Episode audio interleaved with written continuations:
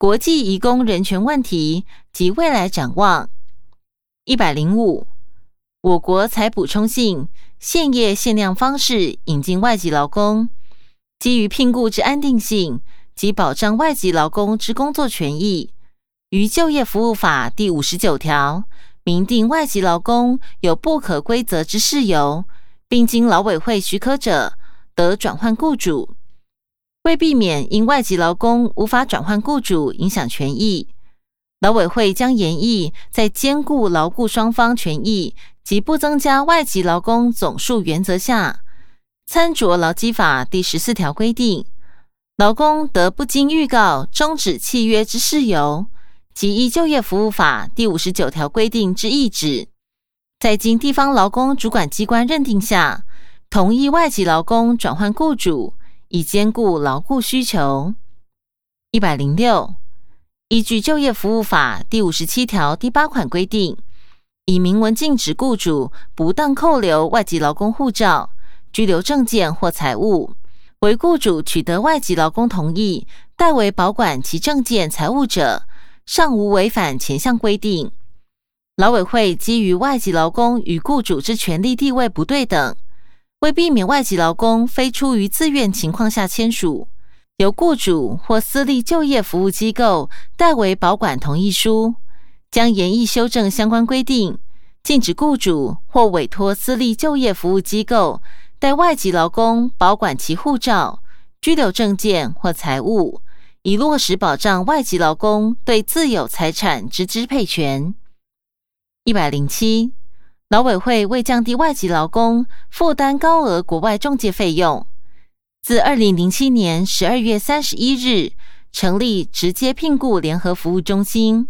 提供雇主除委托中介公司外，可自行重新招募同一外籍劳工之管道。因无需透过中介公司，可减少支付国内外中介公司办理费用支出，并缩短外籍劳工再入台时程及流程。为持续扩大直接聘雇服务范围，劳委会二零一一年已建制直接聘雇跨国选工管理服务网络系统。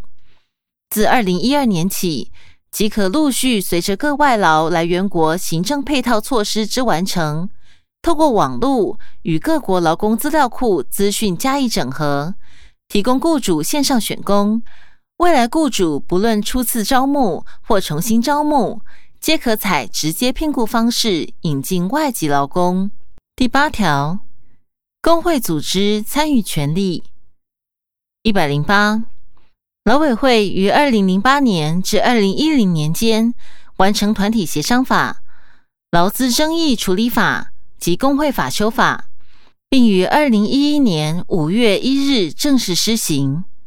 工会法松绑现行法对工会组织程序。及结社范围之过度限制，劳资争议处理法定有争议行为专章，团体协约法增订诚信协商制度，明定劳资双方应本诚信原则进行团体协商。一百零九，工会数自二零零七年底四千五百七十四家，增至二零一一年底五千零四十二家。增加四百六十八家，增加比率为百分之十点二三。团体协约则从七十一个降至五十九个，降低比率为百分之十六点九。一百一十，工会法明定不当劳动行为之太阳，并于新劳资争议处理法中建构不当劳动行为之处理机制——不当劳动行为裁决委员会。其透过专业中立且迅速处理不当劳动行为案件，快速回复受侵害劳工之相关权益，为贺阻雇主不当劳动行为行使之动机。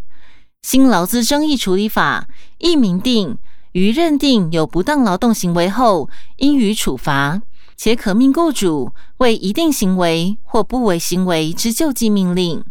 如未履行救济命令，可予以连续处罚，以有效保障劳动三权之行使。因不当劳动行为处理制度，辅于新劳资争议处理法中明定，以往并未有不当劳动行为争议之统计数据，为近五年内以工会为当事人所提之劳资争议案件共计四十九件。一百一十一，工会法第四条规定，劳工均有组织及加入工会之权利，为组织工会人数至少三十人。目前现役军人与国防部所属及依法监督之军火工业员工不得组织工会；民间军火工业员工组织工会权利则不予限制。工会法明定，教师得依法组织及加入工会，教师可筹组与加入产业及职业工会，为尚未开放组织企业工会。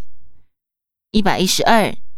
截至二零一一年，各直辖市、县市共已成立十七个教师职业工会及十二个教育产业工会。全国教师工会总联合会亦于二零一一年七月十一日成立。因教师辅适用新劳动三法之施行，目前尚无教师行使集体谈判权之案例及数据资料。会员人数已约十余万人。一百一十三，台湾的工会得相互同盟，并参与国际工会组织。工会参与国际组织情形如表二十六。此处配表格一张，表格上方说明为表二十六。台湾工会参与全球工会总会组织情形。国际工会组织名称：国际工会联盟 （ITUC）。International Trade Union Confederation，国内工会参与现况：中华民国全国总工会。国际工会组织名称：国际教育工作人员联合会 （EI Education International）。国内工会参与现况：全国教师会。国际工会组织名称：国际化学能源矿业工人工会联合会。ICEM International Federation of Chemical, Energy, Mine and General Workers Unions。国内工会参与现况：台湾石油工会、台湾电力工会。国际工会组织名称：国际营造与木工工人联合会 （BWI, Building and Wood Workers International）。国内工会参与现况。中华民国营造业总工会、中华民国模板业总工会。国际工会组织名称：国际记者组织 （IFJ，International Federation of Journalists）。国内工会参与现况：台湾新闻记者协会。国际工会组织名称：国际金属工人联合会 （IMF）。International Metal Workers Federation，国内工会参与现况：国际金属工人联合会中华民国委员会。国际工会组织名称：国际运输工人联合会 （ITF） International Transport Workers Federation）。国内工会参与现况：中华海员总工会、台湾省码头装卸搬运业。职业工会联合会、中华民国铁路工会全国联合会、国泰航空股份有限公司台湾分公司企业工会、中华航空股份有限公司企业工会、台北市旅游业职业工会。国际工会组织名称：国际纺织、服装和皮革工人联合会 （ITGLWF）。International Textile Garment and Leather Workers Federation。国内工会参与现况：中华民国全国总工会纺织业劳工委员会。国际工会组织名称：国际公用事业组织 （PSI, Public Service International）。国内工会参与现况：台湾电力工会。国际工会组织名称。国际网络工会 （UNI Union Network International） 国内工会参与现况：中华电信工会、中华邮政工会、中华民国保险业全国总工会。资料来源：行政院劳工委员会。回本文。团体协约法制一百一十四，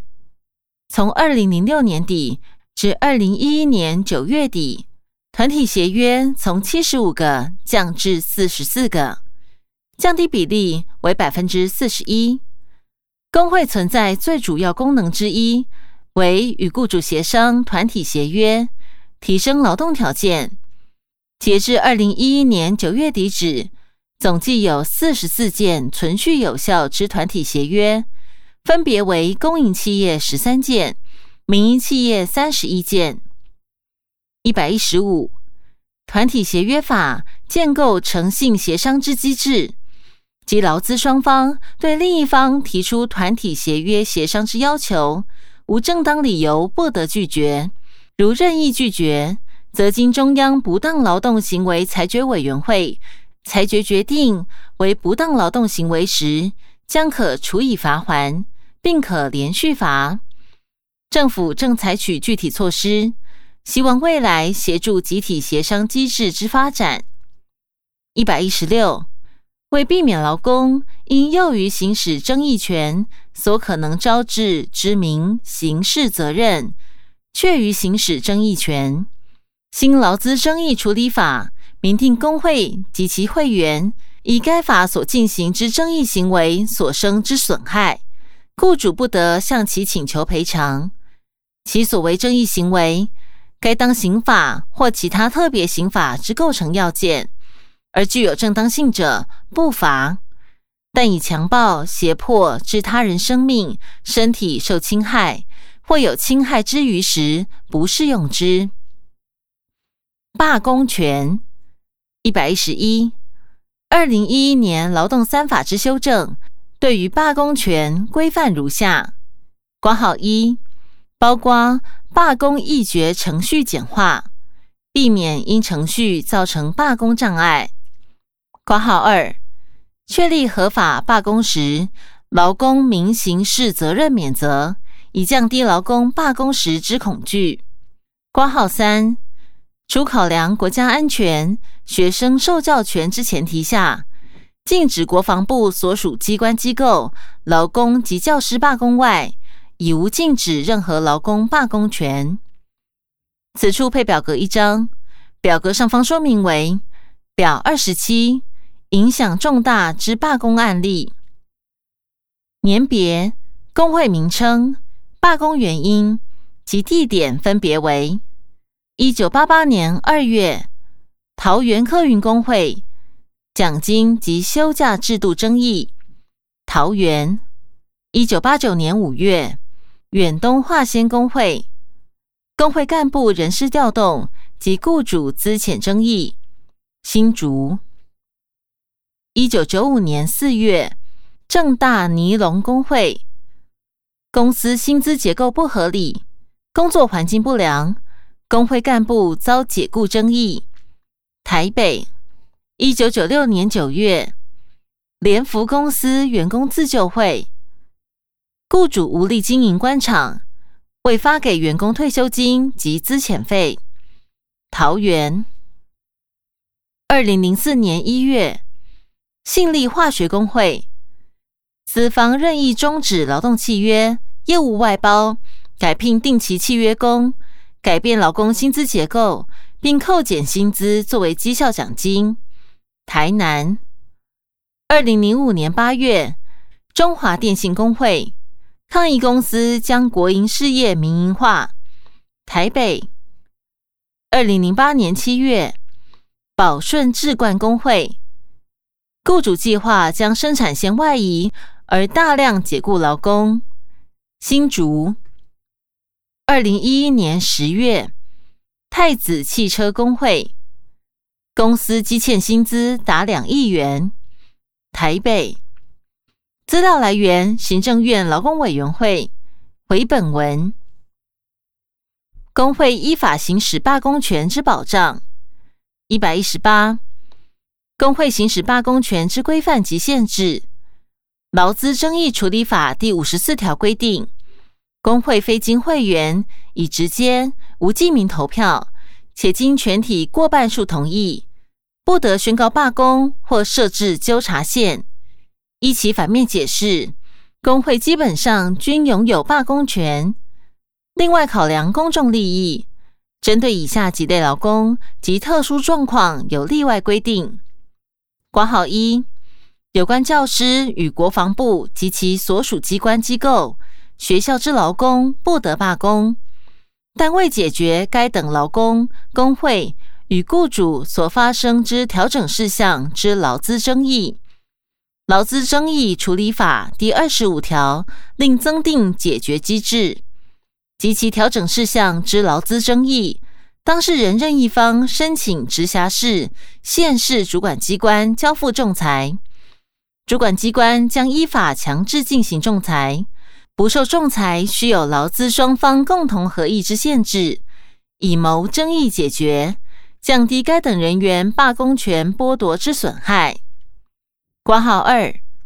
为避免劳工行使罢工权对于大众生命安全、国家安全或重大公共利益造成重大影响，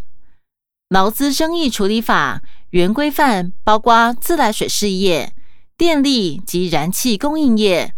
医院、经营银行间资金移转账务清算之金融资讯服务业与证券期货交易结算保管事业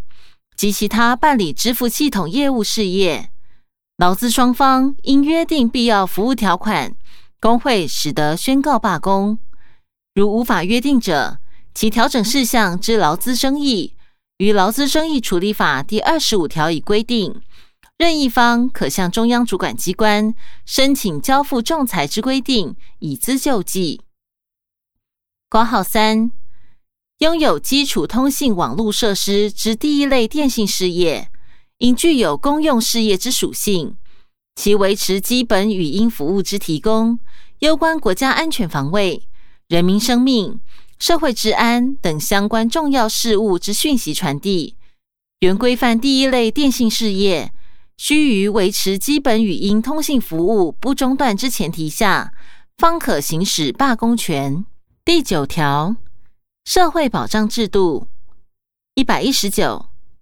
宪法规定，国家应实施社会保险、社会救助、福利服务等社会福利工作。二零零四年修正的社会福利政策纲领，重新确立社会福利政策规划的基本原则。包含社会保险与津贴、社会救助、社会服务、就业安全、社会住宅与社区营造及健康与医疗照护等六大项目。一百二十，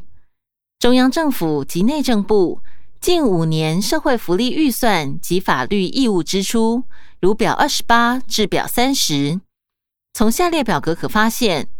无论是中央政府，亦或是内政部之社会福利预算，皆呈现逐年上升之趋势。且中央政府社会福利预算占总预算的比率，从二零零八年百分之十七点四三，上升至二零一二年之百分之二十一。此处配表格一张，表格上方说明为表二十八，二零零八年至二零一二年。中央政府社会福利预算自二零零八年到二零一二年，中央政府总预算分别为十七亿一千一百七十一万七千四百二十六千元，十八亿零九百六十六万七千零四千元，十七亿一千四百九十三万七千四百零三千元。十七亿八千八百四十一万一千九百三十一千元，十九亿三千八百八十三万九千零四十七千元。社会福利预算分别为两亿九千八百二十八万九千四百七十五千元，三亿两千四百七十八万六千零四千元，三亿两千五百一十二万。八千零一千元，三亿五千零六十四万八千五百五十九千元，四亿两千两百二十万五千一百六十千元。社会福利预算占中央政府总预算比率分别为百分之十七点四三、百分之十七点九五、百分之十八点九六、百分之十九点六一、百分之二十一点七八。资料来源：内政部社会司。说明：二零零八年及二零一一年皆含追加预算。此处配表格一张，表格上方说明为表二十九，二零零八年至二零一二年内政部各项社会福利预算，自二零零八年到二零一二年合计金额分别为七千两百零八万六千两百一十四千元，九千两百四十四万一千八百八十八千元。七千两百九十六万八千四百四十九千元，七千八百一十八万零三百四十五千元，一亿零两百三十六万三千八百五十三千元。社会保险金额分别为五千九百九十一万三千零八十七千元，六千一百九十七万五千七百九十二千元。六千零三十五万四千八百零六千元，六千四百一十四万一千六百八十八千元，八千三百一十一万七千三百一十九千元。社会救助金额分别为两百二十四万七千七百九十九千元，一百七十二万六千一百三十千元。一百四十五万八千八百六十六千元，一百四十五万四千八百九十五千元，一百七十九万三千六百七十六千元。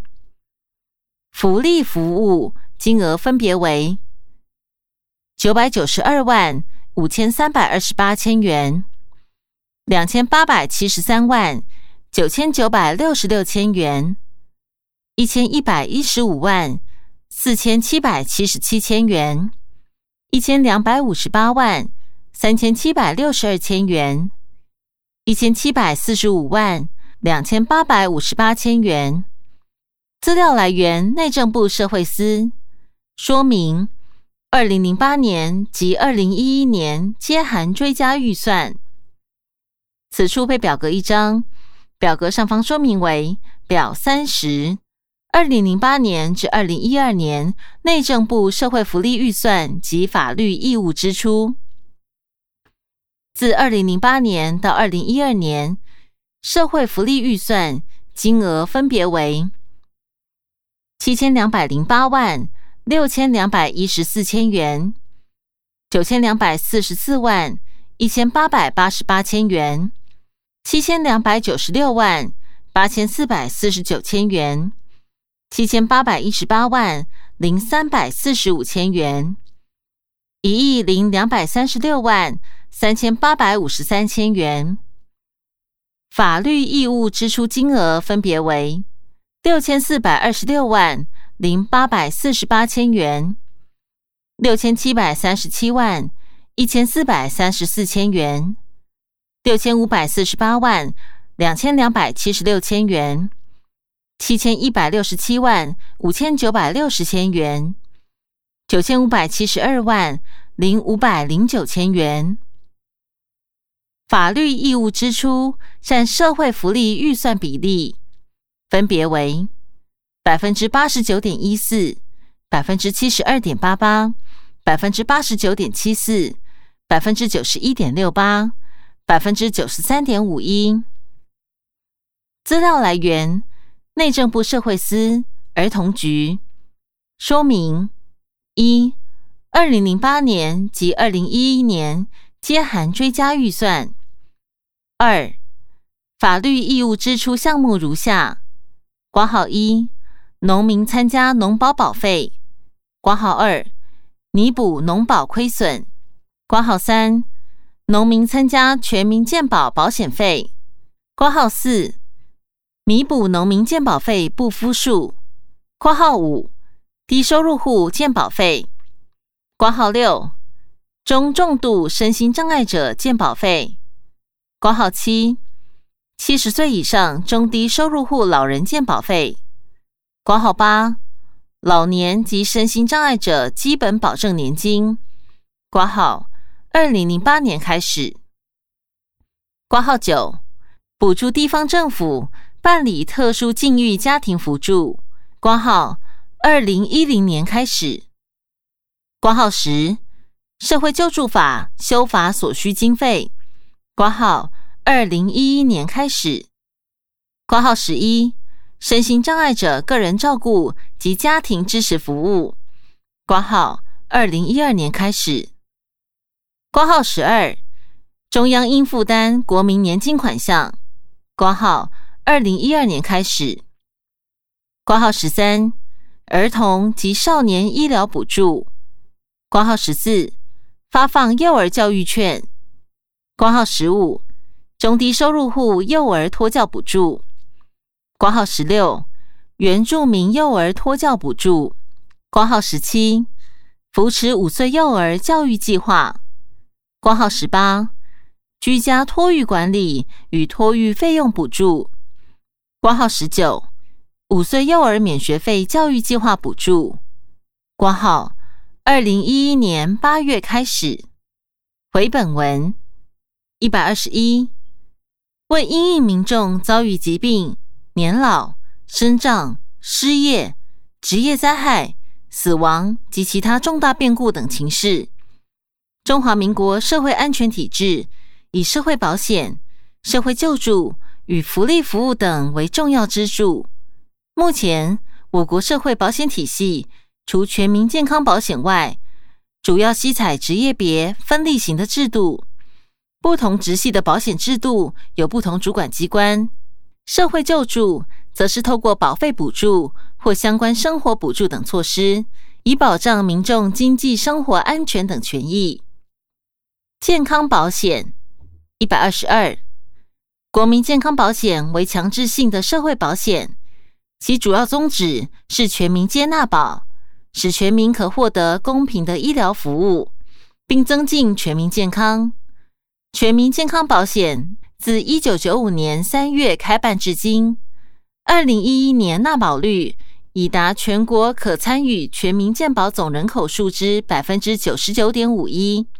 保险所需费用。系由被保险人、雇主及政府共同分担。政府于二零一一年补助弱势民众之健保费，受补助人数计三百零七万人，金额约两百二十六亿元。国民年金保险一百二十三，二零零八年开办国民年金制度，采社会保险方式办理，以年金方式发放给付。将未能享有军公教劳农保之二十五岁以上未满六十五岁之国民纳入社会安全网，使其在老年、生育、身心障碍甚至死亡时，被保险人及其遗属能获得适足的基本经济生活保障。一百二十四，由于国民年金保险被保险人。多属未就业之经济弱势者，故国民年金法对于未缴保费者，采柔性强制加保，不缴纳保费对被保险人没有罚则，且不会移送强制执行。截至二零一一年十二月底，纳保人数计有三百七十八万三千七百三十一人。截至二零一二年一月十日止。被保险人应收保险费九百三十一亿两千七百三十七万余元，已收保费五百三十六亿四千零一十七万余元，保费收缴比率百分之五十七点六六。截至二零一一年十二月二十日止，原住民国民年金保险被保险人应缴人数十一点三万余人，已缴人数二点九万余人。缴费率百分之二十五点九七。由于国民年金保险对于未缴保费者不移送强制执行，也不加征滞纳金。国民年金法第十七条规定，被保险人于十年内均得补缴保险费，未依规定期限缴纳保险费及利息，不予计入保险年资。且被保险人未缴清保险费及利息前，保险人得对被保险人暂行拒绝给付。保险费之负担由被保险人自付百分之六十，政府补助百分之四十。对于弱势族群，政府则提高保费补助比率至百分之五十五、百分之七十及百分之百。